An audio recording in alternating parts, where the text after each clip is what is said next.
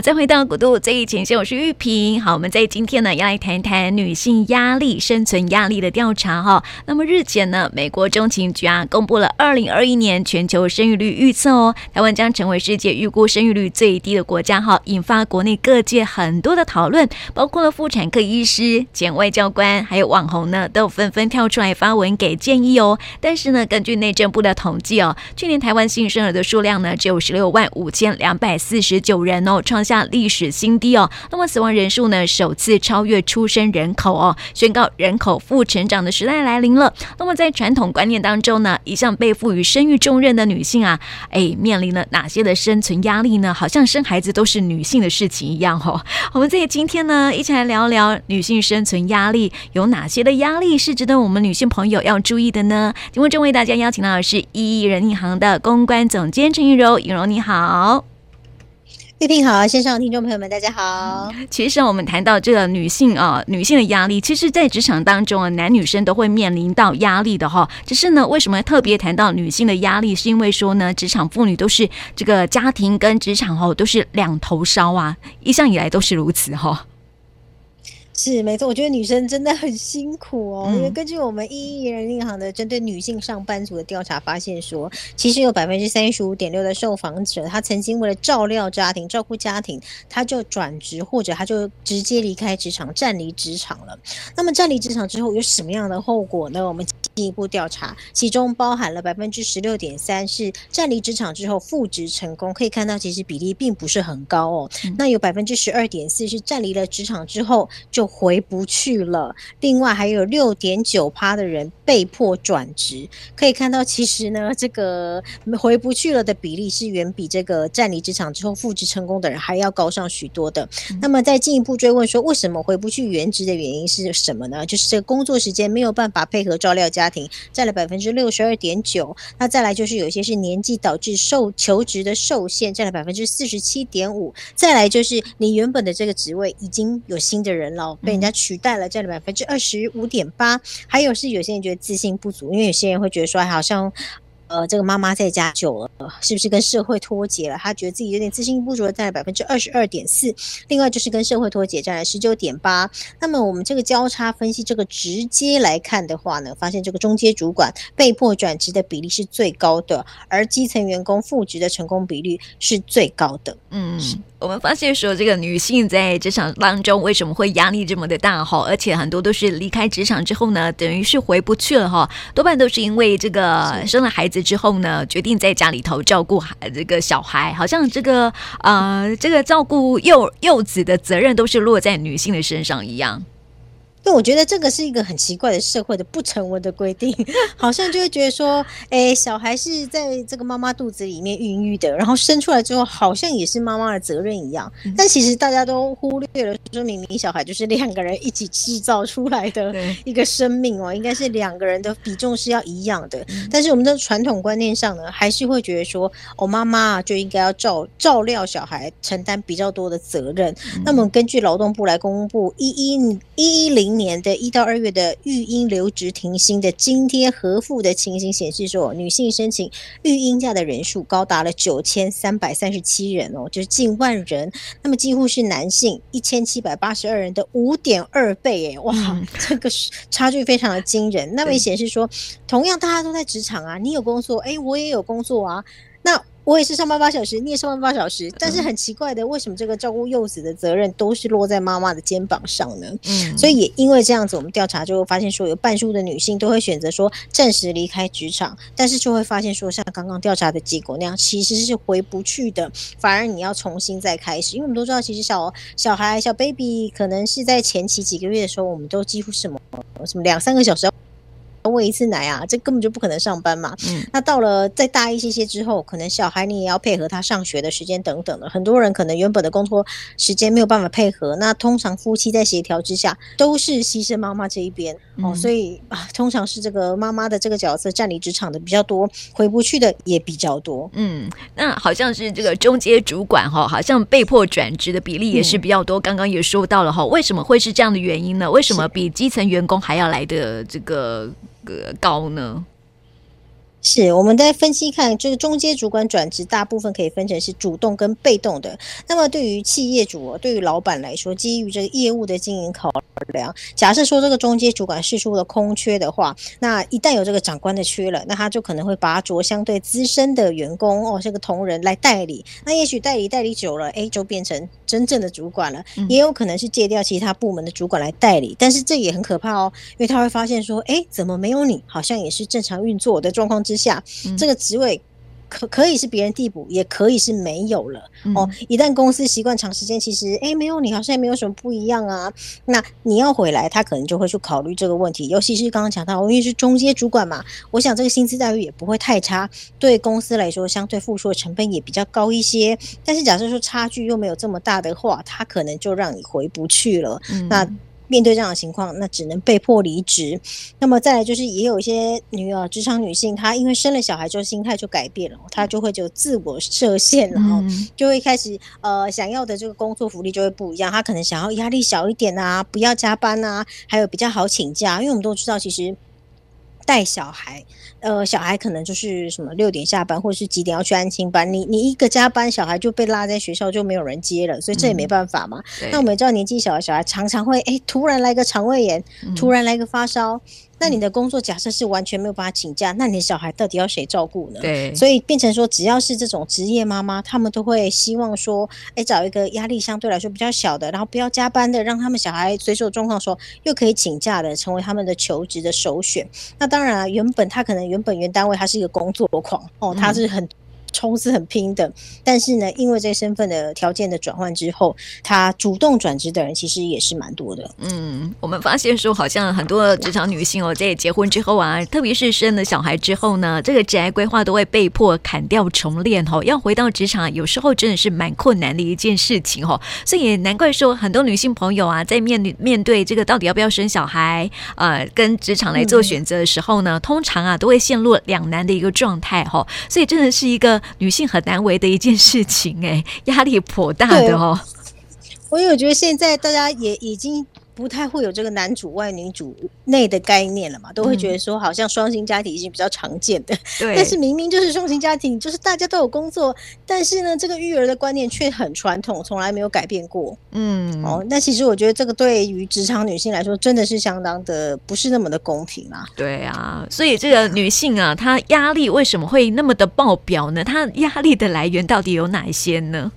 是我们进一步来调查说，啊，女性生存真的很不容易。那么发现说呢，这三十六点一趴的女性受访者，她自评说她的压力是非常沉重，她甚至是濒临这个破表的边缘啦。那到底为什么呢？主要就是因为工作的压力哦，这占了百分之三十五点六。那另外也有经济压力，占了百分之三十四点一。那还有就是家庭负担跟小孩的问题啦，占了百分之十点一。还有就是生活忙碌跟时间压力，占了百分之七点六。那我们也知。知道，假设说 你自己照顾自己，可能就已经蛮忙的了。如果突然又蹦出了一些小生命来你照顾的话，这真的是忙得不可开交嘛？哦，嗯。那么我们透过这个交叉分析来发现，说谁的压力最大呢？发现是离婚但是有子女的职场女性的身心压力。是最大的，它会明显高于单身者以及这个已婚的有子女者。但是我们可以想象得到啦，因为假设说我们是两个夫妻两个人哦，这照顾一个小孩好了，那至少 一个人这样分下来是零点五嘛，对不对？对。那假设说你变成只有孤立无援一个人了，哇，什么事都要自己扛，那真的压力一定会来，就等于是两倍的压力嘛。嗯。那当然，单身者只要把自己照顾好就好，相对来说呃不会有刚刚讲到的什么家庭负担、孩子的问题啊，时间压。压力也没有这么大，所以我们就发现说，其实离婚有子女的职场女性是特别特别辛苦的，这个压力非常沉重，而且可能是濒临破表的边缘。所以，如果说大家身边有这样子的同事啊，记得要给他多多的关怀一下。对，想必要，想必他压力是非常大的啦，可以时时关心说是不是有需要什么样的援助。嗯，因为自己一个人要照顾小孩哈，要背起这个经济的压力跟家庭的重担哈，所以这个压力当然是破表的一个状态了哈。所以这个女性压力真的很大哈。我之前有看过一个很特别哎很很好玩的一个这个数研究吧，还是调查的数据，好像说哎这个呃呃长寿最幸福呃最长寿的人哈，就是不结婚不生小孩的人。对，我也有看，好像是最近的报道吧？对对对对，就我在对对对，我觉得就是不结婚就不会有另外一半给你 kissing 罗米啊，对对对，就就没有人让你一天到晚很生气要跟他吵架。对，那有子女的话呢？假设子女不乖，你也是 kissing 罗米啊。那如果说子女很乖，你也可能会担心他的人生嘛，对不对？哦，担心他的他如果年纪还小，担心他的安危啊，担心他的学业啊，嗯，然后出社会担心他的工作，担心他找不到老婆啊，等等。的哦，我觉得不管是跟他关系好还是不好，都永远有担心不完的事情，因为他就是一个跟你一辈子绑在一起的羁绊的一个生命嘛。对呀、啊，所以我觉得哦，这个东西就是会让人家多思多虑的话，真的是会比较不快乐，就反而是都不要结婚，也不要小孩，哎，你自己一个人自由自在，想做什么就做什么。会来的开心的多，然后就比较长寿了。对啊，我之前就看到这种，哎，还蛮妙的哦。现在想想，确实也是哦，因为这个就像刚刚颖柔说到的，有另外一半 kissing lomia，那小孩又是真的是 kissing 然后有小孩又是一辈子甜蜜的负担，因为他到老了，你还是会担心他这样子哦。所以说，孩子在父母眼中永远都是孩子嘛。对呀、啊。然后现在看我们的离婚率又这么高，因为毕竟现在的人大家都自主意识很强嘛，对不对？嗯，没错。样。比较不会像以前的人这么柔顺，什么都顺从，然后比较不会反抗。现在的人是一言不合就离婚，对，这个对，反而是难怪这个结婚率跟生育率都是真的双双的一直在下降。对呀、啊，也造成这个国家的一个呃国安的问题，这样子。哎，没错没错。所以我觉得职场还是要对女性哈，还有这个社会还是有一些的不呃，对女性来讲都会有一些比较不好的刻板的印象啊。譬如说职场就有一个天花板的刻板印象。啊，还有这个社会对女孩子的女性的期待也会比较高一点，在家庭方面呢、对女性的期待也会比较高，所以这好像都是很多压力的一个来源，这样子。对，而且我觉得就是说，这个职场在求职上的确对女性还是有一些无所不在的偏见，哦像是有些人他可能就会觉得说，哎，对于离婚这件事情会被追问啊，觉得感到非常的尴尬。那单亲妈妈可能会觉得说，职场有被歧视的感觉。那像我自己在呃找第一份工作的时候，我也曾经被问说，哎，你结婚了吗？哦，然后你住哪里？哦等等的问题，他其实是想有一个刻板印象，他觉得说，你假设结婚了，你就不会这么一心一意的奉献在这个工作上了，嗯，你就没有办法随传随到了。嗯、然后问你住哪里，就是他希望你可以随传随到。哦，但我觉得这是一个我们没有办法去讲、没有去改变的潜规则。嗯，大家就是会觉得说，哦，就只有单身不结婚、没有另一半，然后也没有小孩、没有羁绊的人，他才可以全心全意奉献在工作上。那这样的人。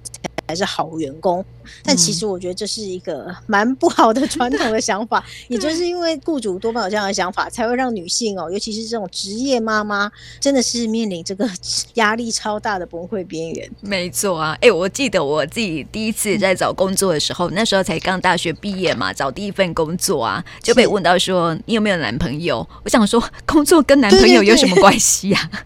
对，我当时也很纳闷，想说，哎，我这这个有关系吗？对呀、啊，做好我的工作就好啦。对呀、啊，跟这跟男朋友有什么关系？然后我心里就很纳闷，说，那男生会被问说你有女朋友吗？对吧？对，相对来说，好像是不是男生反而比较。我会被问到说：“哎、欸，你是不是结婚了？你是不是有小孩了的这件事情？”嗯，嗯对啊，真的不公平，不公平。对，谈一谈真的是不公平哦。所以我觉得哈、哦，这个企业主真的要把所有的偏见都拿掉哈、哦。其实现在我们的劳动基准法当中好像有规定说，你不可以去问人家这个问题的哦。对，现在法规法规上其实会有很多像这种这种这个雇佣关系的或者是劳动契约的一些规定，但是这种东西呢，就是看得到，有时候看得到吃不到。哦，你说真的会去举报的人又有多少呢？也是。当你觉得被冒犯了，你可能就觉得不喜欢这家公司，那你。嗯，就是摸摸鼻子，好，自己就是自认倒霉，可能就换去面试下一家公司。你可能也没这么鸡婆去检举那个主管。嗯、那假设说你面试完，你真的想要这份工作，你更不可能检举这个主管。也是哎，对不对？因为这个一检举就知道是你了。对，那你一定也不想惹祸上身，就变成说，有时候法令当然是是个美意嘛，哦，就是要保障我们这个求职者，嗯、但是有时候反而其实是没有办法真正落实，就是比较可惜的地方。嗯、所以我觉得还是要从每一个雇主、面试官。自自己的自身的这个心理的歧视要拿掉，然后心理的这个传统偏见要拿掉，才是最根本的方式。因为其实像国外的话，就不会，甚至连问年纪都是非常冒犯的事情嘛。嗯，哦，所以更不可能去问到这么隐私，说你有没有另一半，你有没有结婚，有没有生小孩，你为什么离婚等等，如此隐私又冒犯又带有偏见的问题。嗯，对啊，所以我觉得这个职场当中还是要把这些的偏见拿掉，好让这个女性朋友在工作在职场当中，还有这个还是可以男跟男性朋友哈一争高下的，因为女性的实力并不低哦哈。是，对啊。那我们再来聊聊哈，这个女性好苦，女性有很多话说不出来哈，压力很大嘞，所以该怎么做才可以舒压呢？嗯我们来调查说，哎，这个因为工作压力造成有什么样的副作用呢？有什么样的负面的情绪呢？有失眠的占了百分之四十三点五，那有一些人是变得很暴躁易怒的，占占了百分之三十四点三，还有人是反向，他变得很忧郁了，哦，这占了百分之二十五点六，还有人是直接反映在这外表上面，就皮肤变得很差啊，这占了百分之二十二点一，还有人就突然的易胖或者是暴瘦，就占了百分之二十二点一。像我自己呢，我不好说从。电视台到这个 到现在胖了十几公斤，我就是那个只要工作压力一大，我就想吃东西的人。我觉得这某方面也是一个职灾啊。对对对，也就是说，大家在这个工作场合上受到压力的当下，其实大部分的人都会选择就是隐忍在心里面啊。那可能也是会有一些人找同事来一起来聊聊八卦，一起来这个吐吐苦水，然后那也是有人会打电话向亲友们来诉苦的。那或者是有些人会据理力争啊，po 文抒发，这、就是女性上班族最常见的处理方式，但是我们都可以看得出来，其实都是一种比较隐晦的手段，有没有？就是憋在心里啦，或者是找个人啊吐吐苦水啦，或 po po 文这样子。所以真的，女职场女性是非常辛苦，尤其是这种有家庭的。那么在这个职场拼斗完之后，你回到家里之后呢？哎，还有很多事情等着你哦。这个家务啊，洗衣服啊，拖地啊，煮饭啊，可能又都落在女性的身上了。那到底一整天你剩下多少时间可以独处呢？嗯我们调查平均是七十七分钟哦，啊、而且呢，只有三成八的女性哦能够享受一个小时以内的清静时光，非常非常少哎！我自己看到这个，看到这个数字，我想说七十七分钟，这是连这个追剧只能追一集耶？啊、对，哎，你跟我想的也完全一样哎！我想说，哎，追剧只能追追一集，真的是很难过瘾，你知道吗？对，然后而且还只有三成八的女性可以享受一个 小时以内的清静时光，也就有人可能更少一些。我觉得这个实在是太辛苦了。不管这个人是内向或外向，其实每个人都是需要独处的时间哦，需要跟自己对话，需要沉淀、冷静的。但假设说你一整天都被这个琐事给绑架，那真的是要不忧郁不遭遇 也难了。对。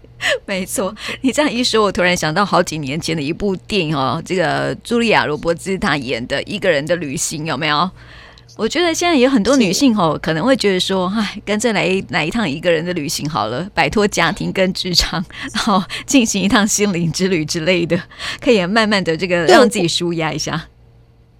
我觉得这也是为什么大家真的是不婚不生，因为假设你想要一个人的旅行，以台湾传统的女性来说，你就会想说，那小孩怎么办？那你把小孩一个人丢下，可能又会怕公公婆婆不高兴，嗯，哦，怕外界异样的眼光等等的。我觉得在台湾这个比较传统的社会，真的是给女性 太多太多束缚跟枷锁了，嗯、完全是没有办法做自己哦。我我在想。以这个不要说一个人的旅行啦，我可能你这个上班族女性，你想要自己一个人去宜兰两天一夜，可能都有困难，对不对？小孩都不见得，呃，老公不见得愿意帮你带小孩，让你自己去放风，嗯、这是我觉得在职场上很常观察到的情况。哎对，但是为什么老公放风，老婆带这件事情我们就很常见？哎，对。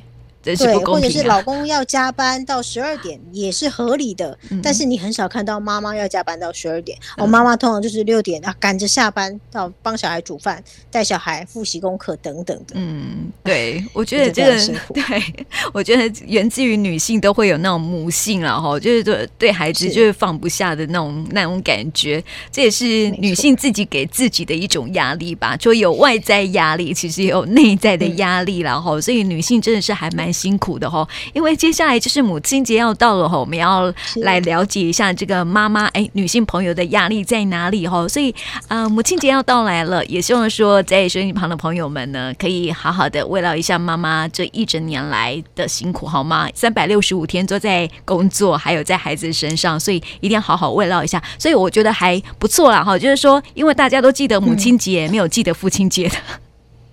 哦，对，好像母亲节的那个活动也会特别多一些。对对，因为妈妈真的很辛苦啦。那当然是希望说，不止子女体恤妈妈，我们如果假设是在职场上的人，其实也可以多多体恤像这样子的职业妈妈、职业妇女哦，可以体恤一下他们的这个压力，其实是非常大，所以可以常常呃关心一下身边的同事啊，多一点同理心哦，也许。这个女性崩溃的情况，生存压力就会渐渐的舒缓了一些，就不会这么大了。没错，你知道家庭里面哈，就有一句话说啦，不要让妈妈生气，因为让妈妈生气的话，一家子都不好过，有没有？嗯，对啊，的确是。这样让妈妈情绪好一点哈，让女性朋友情绪好一点呢，其实公司里面的氛围也会好一点，家里面的氛围也会好一点哈。希望女性朋友都能够释放自己的压力哦，要适时的释放压力，才不会火山爆发哈，一发不可收拾这样子哈，所以在今天呢，带大家来了解一下我们女性朋友的职场压力的来源，可以适时的去舒压一下喽。那么今天呢，也谢谢尹若来到我们节目中，谢谢你，谢谢玉萍。